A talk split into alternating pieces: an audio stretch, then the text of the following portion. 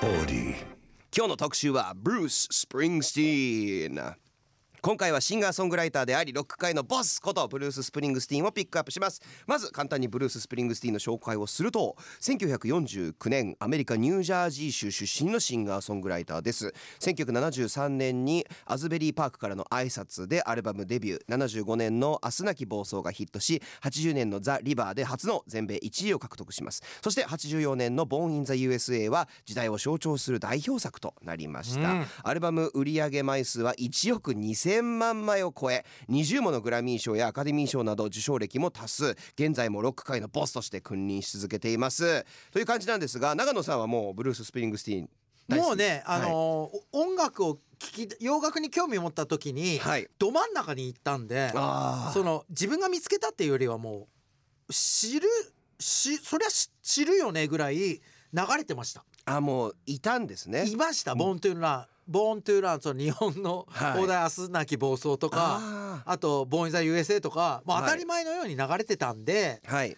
みんな知ってましたしもうみんな影響されてますよね。はっきり言っちゃえば。あ結構そうなんですね。結構というかこれねもうあのミッキーと今2人で差しで飲んでたら、はい。もう何の規制もなくしゃはい。喋りますけど今これ、はい。インター FM なんで、はいこうもごもごっとちょっとキレ悪く言いますけど、はい。まあはっきり言って多くの日本の当時の歌手があでも言われた。はいはいはいはいはい。えっ、とパパパパクるあパクるじゃねえや。インター、いやいやいやいやこれインター FM だから、えっ、とインスパイアインスパイア。インスパイそんないいもんじゃなくてなんだろう。言葉がな見つかんないですね。あそうだオマージュオマージュ。オマージュいやパパパパクパパパモノマネモノマネモノマネ、はいモノマネしてました。なるほど、はい。ああの人だったりとか。あのそうそうそう。はいはいはい。ああのあの人だったり。はいあの人、あこの人とかも。この人とかもういっぱい。出てきますね確かに。出てきます。言われてみると。もうそのぐらいあの多大なる影響を与えてたんでもう洋楽当時80年代半ば自分は聞き出したものとしてははい。もうもうど真ん中にいて。そうなんですね。そういう人ですし、はい。その言うたらボブ・ディランがその上にいらっしゃるじゃないですか。はいはいでこれねすごいのがブルース・スプリングスティーンが出てきた時そのライターさんとかが当時評論家がもう新たなボブ・ディランが出てきたみたいにえー。紹介したんですけど、その時ボはい。ブ・ディランまだ30歳とかなんですよね。えだから当時ボブ・ディランがいかにすごかったかって話になるしそうですね。当時のその売り込み方がの残酷さというか確かに。ボブ・ディランはまだイケイケの頃なのに、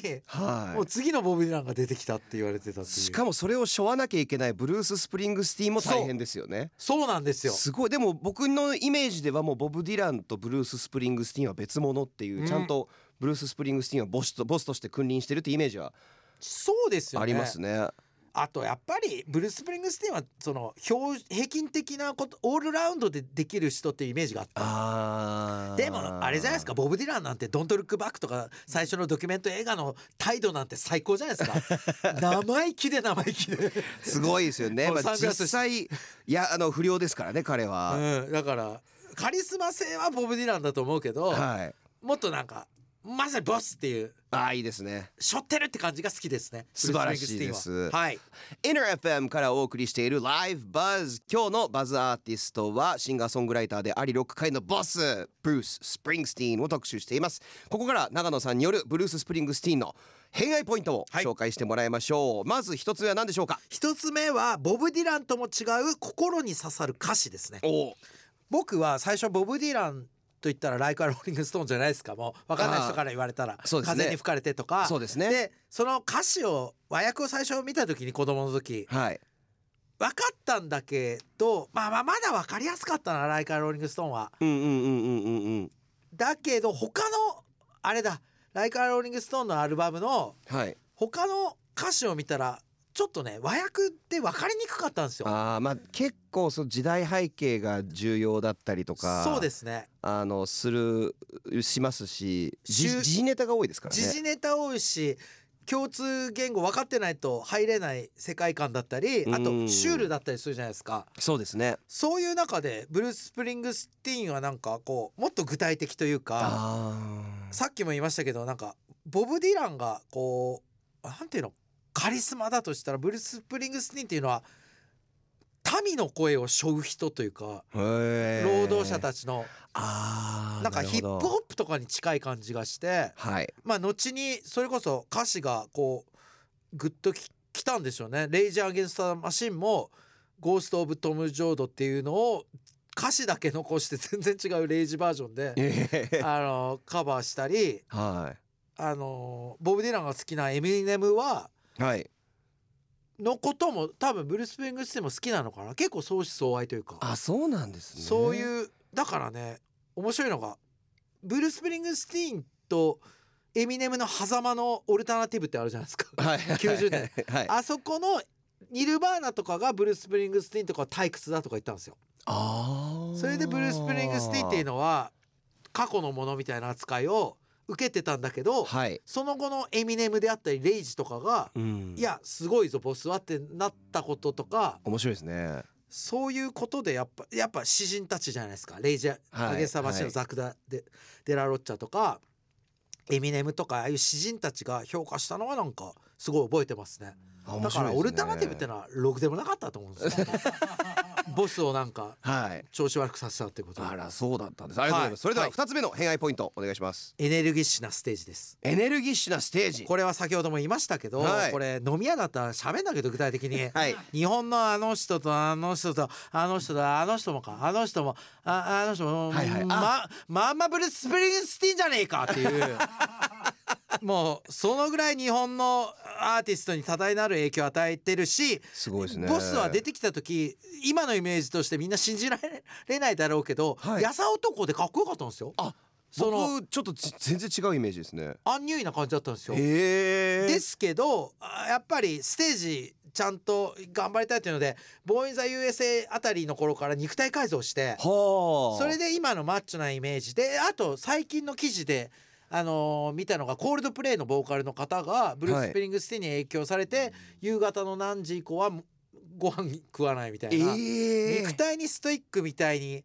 なるほどなるほど。なんかでもあれなんですよ。ボブ・ディランのステージ実際見てなくて言うのも本当失礼なんだけど はい。映像とかでしか知らないけどボブ・ディランとの大きな違いは歌詞がどうとかメッセージがもあるけどボスはステージとして言葉分かんなくても楽しいんですよ。あー。もうボブ・ディランってなんか銀融詩人感があるんですよね。なんかユーミン ユーミンじゃねえや。ムーミンの砂吹きだいぶ変わりまだいぶ変わりましたね。だいぶ違いましたね。昼顔と昼飯旅ぐらい。この前なんか間違えてなんかラジオかなんかで斎藤工の代表作を昼飯旅って言っちゃって俺。昼顔と昼飯旅ぐらい。ユーミンとムーミン違いますけど。違いましたラスダ付近的なイメージですね。イメージですけどなんかもっとエンターテイナーっていう感じ。だから本当何度もさっきは言ったけど背負うっていう。はあ。お金払った人の気持ちを背負うっていう。やっぱボスですね。ボスです。ボブ・ディランはボブですね。ボボブ。ボスではないできすね。ぼもう気難しい人ですあああなるほど。本当に。あー結構大きな違いですね、はい。それではあ長野さん三つ目の偏愛ポイントお願いします。これやっぱボスの凄さを知りたいのは私がなんだかんだ喋ってましたけどはいまあこれ映画カセットテープダイアリーズを見ようってことです。ほこちらは2019年のイギリスの青春映画なんですけど1980年代後半のイギリスを舞台にパキスタン系移民の両親と暮らすそのパキスタンの少年の苦悩と成長を描いてるっていう映画なんうですけどへもうパキスタンから来てもうね差別を受けるんですよー近所の人とか。う。ん。そういう中でもうアメリカを代表するブルース・スプリングスティーンに触れるんですねうん。少年が。でその頃は、えーデュラン・デュランとかはい。がこう全盛の、あそうか。80年代後半が舞台ですね、はい、MTV の中で周りの友達とかに「お前何聞いてんだよ」と「ブルース・スプリングスティーンってダッサー」みたいな扱いを受けるんですよ。はい。でももうそっから泣きました僕はもう見て。えー、長野さんが泣いたんですか？泣きました。ブライアン・アダムスでも泣きましたけどその前にこれ人の作品で泣いたなっていうので覚えてるのはカセットテープダイアリーズで。これちなみにへ東野幸治さんのラジオに出た時に勧めて東野さんが本当ここの映画に出てくるような感じだったんです「えー?」とか言って。うんうんうんブルース・スプリングスもダサいあの T シャツにジーパンで拳上げるんやろ？とか言ってた東野さんもはい。その後お会いしたらはい。泣いたらしいですよ、おおだからもうねブルーこれ実話を元にしてるんで、はい。見てほしいしいわゆるその移民の人がとかいう映画多い中ではい。私思いが溢れるあまりにそういうちょっとポリコレ系映画に誰より厳しいっていう。なるほど。はいはいはいはい。え？みたいな。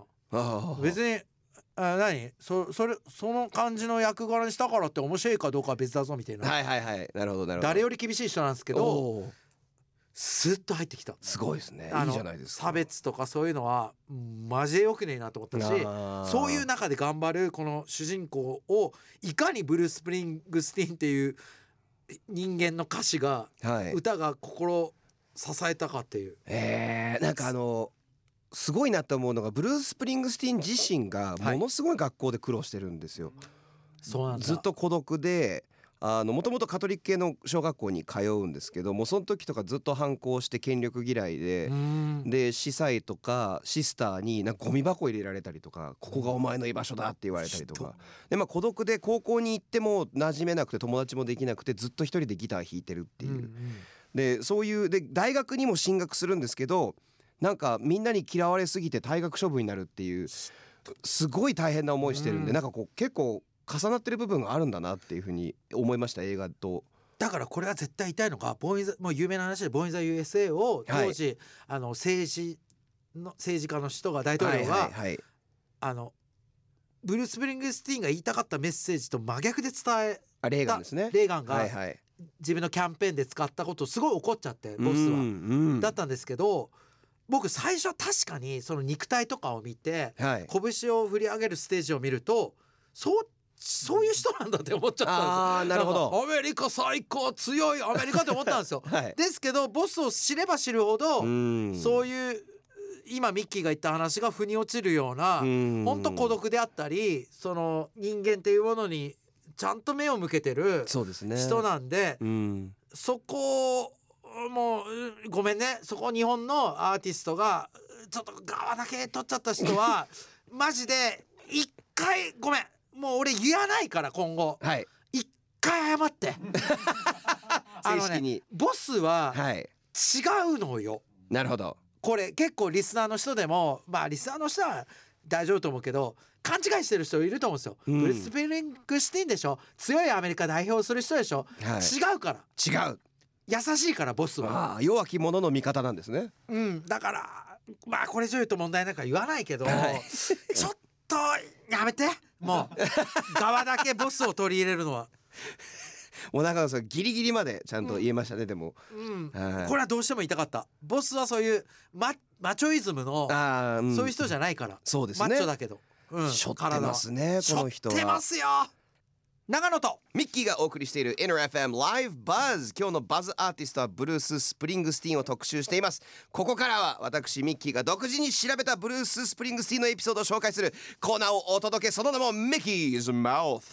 はい本日はブルース・フレデリック・ジョセフ・スプリングスティーンの、お。えー話をちょっとしたいと思います。そうなんです。ジョセフとか言ってるそうなんです。ブルース・フレデリック・ジョセフ・スプリングスティーンなんですけれども一つ目のトピックがこちら。ボスと呼ばれるのはボードゲームとギャランティーに由来していると。このボスってずっとデビュー前から呼ばれてたそうです。ええそうなんです。有名になる前から呼ばれてなぜっていうのをちょっと調べてみました。でこれですね売れる前にえ作ってたバンド E Street Band ですね、これがあの後のデビューアルバムの Greetings from アズバリーパークニュージャージーアズベリーパークからの挨拶、もうえー。超有名なバンドですよね。イそうストリートバンドともに。はい。はいそうなんです。で、えー当時ですねナイトクラブとかで演奏してたギャラを確保する役割がブルース・スプリングスティーンだったんです、うん。でメンバーに配るっていうことをやってたので、自然とボスボスボスって呼ばれるようになったと。えでもう一個アメリカで大人気のボードゲームモノポリーってこれ知ってますか？ー、知ってますよ。あ本当ですか？よかったです。モノポリーえーを他のメンバーと一緒に遊ぶときにもう自己流のルールで、えー、ゴリ押しして勝ちまくってたらしいです。はそれではこいつやっぱボスだ。い 俺ごめんねミッキー、はさっきのちょっといい話覆していい、はい。はいこれそれがいい推奨するわけじゃなくよ。はい。話すけど、はい。なんかそんなやつだからいじめられてたんじゃないですか？なんかなんてゴミ箱入れられるだ俺さっき流したけどなんかミッキーがはい。切実なるはい。表情で言うから、はい。ちょっと気迫に負けて言えなかったはい。自分もちょっと DJ として失格だけどこれジャーナリズム番組なんで。あジャーナリズム番組だったんですよ、はい。ライブバズゴミ箱に入れられるってはい。先生が悪いんだみたいな感じで、はい。そうだそうだって聞いてたけどはい。理由があると思うんですよ。先生入れないと思うんですよゴミ箱にまで。はい。ここの人が変なことやってたよ授業中とか。ボードゲームのあれでですか？はい。でねなるほど。うん。まあねちょっちょとっとよくちょっとミッキーのせいでいろんなアーティストの幻想が崩れていってるんだいやいやいやいや。エリッククラプトンとか。まあまああじゃあじゃあこれフォローフォロー。フォローしてください。ちょっとすると、はいボスって言われるの嫌らしいんですよ。嫌だったんですって。ああそうなんですね。っていう理由がボスっていうものが嫌いだと。ああなるほどね。ああそういう権力を振りかざす人がうん。俺はそういう風にはなりたくない。ボスみたいなのになりたくないって言ってたんで嫌がってたそうですよでも僕が知る限りの身近な人も含めるボスってボスって言われて喜んでますけどね。ああ。そこはやっぱちょっと違い。ちょっと見直しましたね。すごい。よかったです。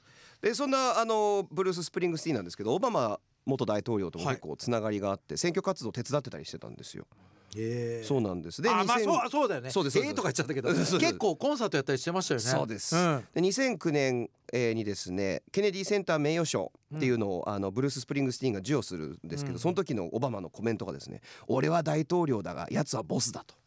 なるほどね。はい、でオバマは他にも結構すごいんですよ。他にも「俺はブルース・スプリングスティーンになれない。だから大統領になったんだ」っていうふうに言ってるそうです。なんかさはい、こう言うと怒られそうだけどはい、政治家ってやっぱ人気ある人で口がうまいよね。まあまあそうですね。なんかいいこと言うね。うまいこと言うんですよ。特にオバマはうまいこと言うのが得意なんですよ。オバマまあまあ政治についてそんなうん。深掘りしたくないけど、はい。オバマはやっぱ当時はヒーローだったんすかね、まあ、人気はすごかったですよね。うん。まあ、いろいろもちろんああの、ね、政治家で一国の大統領なんでいろいろありますけど、もうん。うすごいあの人気でしたね。すごいな。はでもやっぱえアメリカそうですよ。日本と違いますよね。